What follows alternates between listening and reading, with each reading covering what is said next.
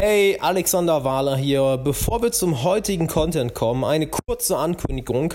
Und zwar sage ich in der heutigen Folge, dass mein neues Buch Freunde finden im 21. Jahrhundert am 13.12. auf den Markt kommen soll. Nun, das war bis vor einigen Tagen auch so, wo ich diese Podcast-Folge aufgenommen habe. Doch beim Editing und beim Layout gibt es einige Probleme, weshalb wir das Buch leider auf den 15.01. verschieben müssen. Das heißt, jedes Mal, wenn ich das Datum 13.12. erwähne, denkt ihr einfach 15.01. und alles andere bleibt gleich. Die Angebote und den exklusiven Content, den kannst du dir ab dem 15.12., also ab diesem Freitag, sichern. Und jetzt viel Spaß. Wie schnell erholst du dich von Fehlern?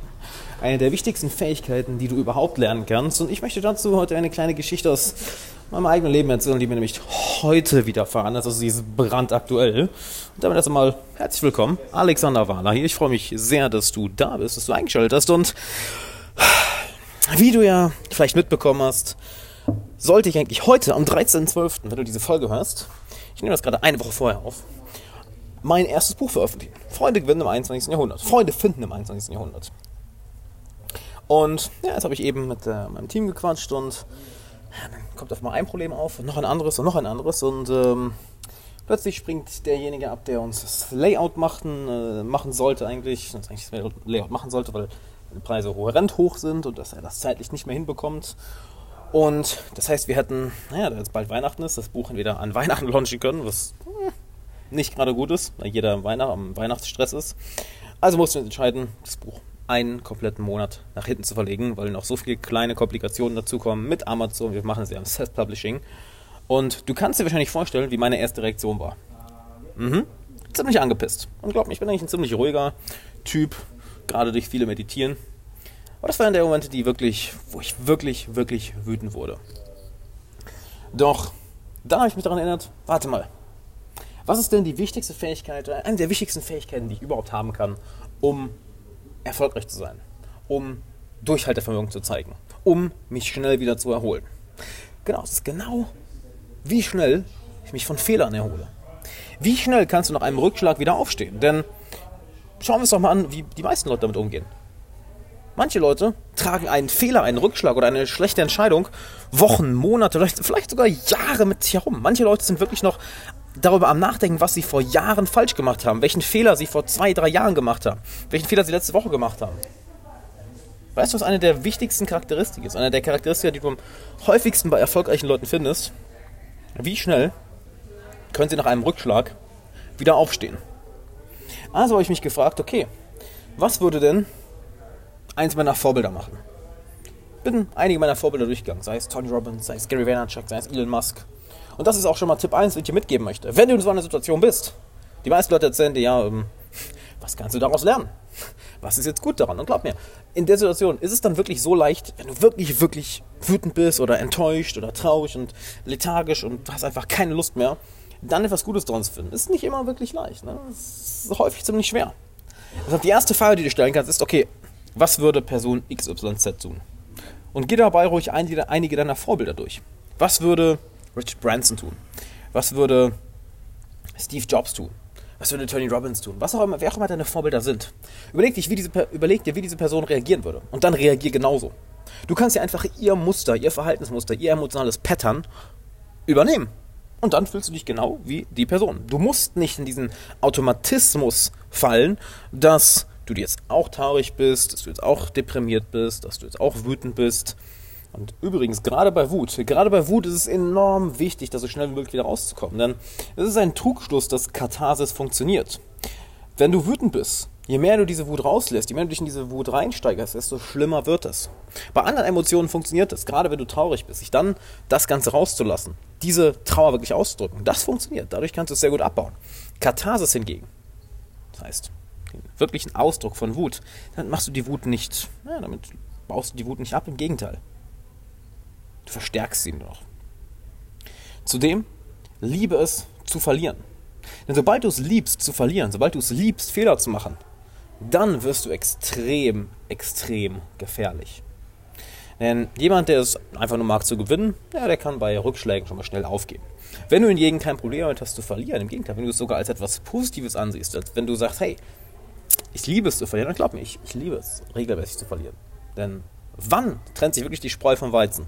Nicht, wenn alles gut läuft, nicht, wenn alles rosig ist, nicht, wenn alles perfekt läuft. Oh nein, nein, nein, nein, nein, nein. Dann ist es einfach gut gelaunt zu sein, dann ist es einfach produktiv zu sein, dann ist es einfach viel Energie zu haben.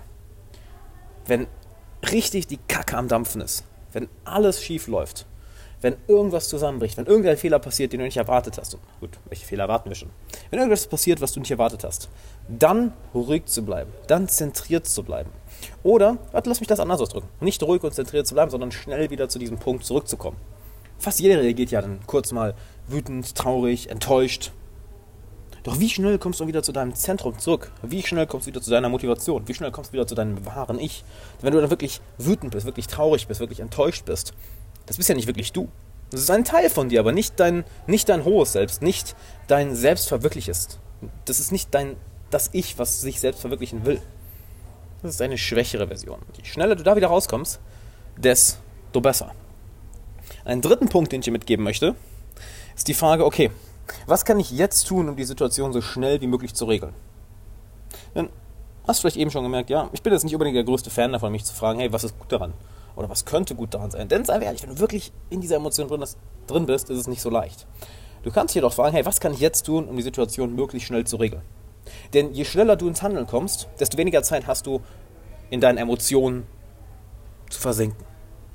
Wenn du traurig bist, enttäuscht, wütend und du hältst dich in dieser Emotion auf, dann kommst du nicht weiter. Im Gegenteil, du versinkst und versinkst und versinkst weiter im Treibsand deiner Emotionen. Stattdessen frag dich, hey, was kann ich jetzt tun, um die Situation sofort oder so schnell wie möglich zu regeln? Denn wenn du die Frage stellst, änderst du deinen Fokus weg von deinen negativen Emotionen hin zum Handeln. Und sobald du anfängst zu handeln, ändern sich auch deine Emotionen. Nicht wahr?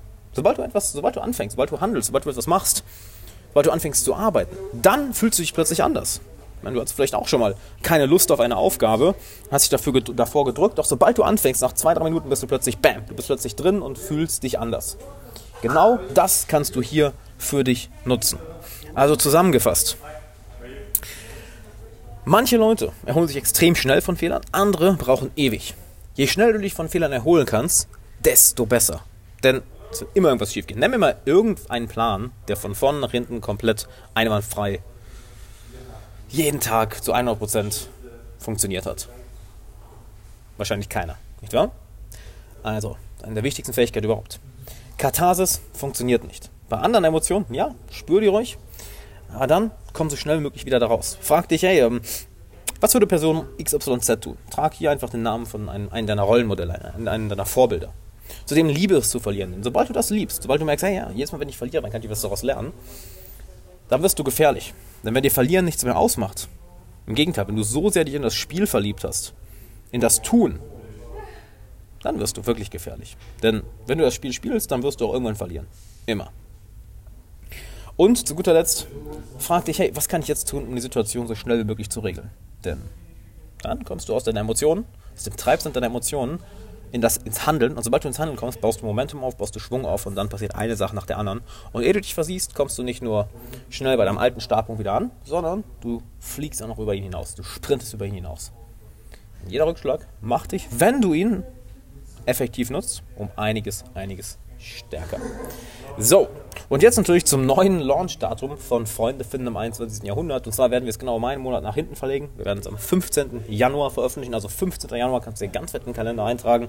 Den 13. heute kannst du dir einmal rausstreichen. Und natürlich schick den Podcast einem Freund, der davon genauso profitieren würde wie du. Wenn der Podcast gefallen hat, lass gerne eine Mail da an alex.alexanderwala.com für Feedback, Kritik, Fragen etc. Und lass ein Abo da, lass eine Bewertung da. Und dann würde ich sagen, wende das, was du heute gelernt hast, wende das, was ich dir hier erzählt habe, an. Denn wenn du es einfach nur gehört hast und dann dich nicht darum kümmerst, ist es passives Wissen. Wende es aktiv an und dann schau mal, wie schnell du dich von Fehlern, von Rückschlägen oder von Misserfolgen erholen kannst. Und derjenige, der das am schnellsten kann, der wird ganz, ganz schnell ziemlich große Ziele erreichen. Bis dahin, ciao.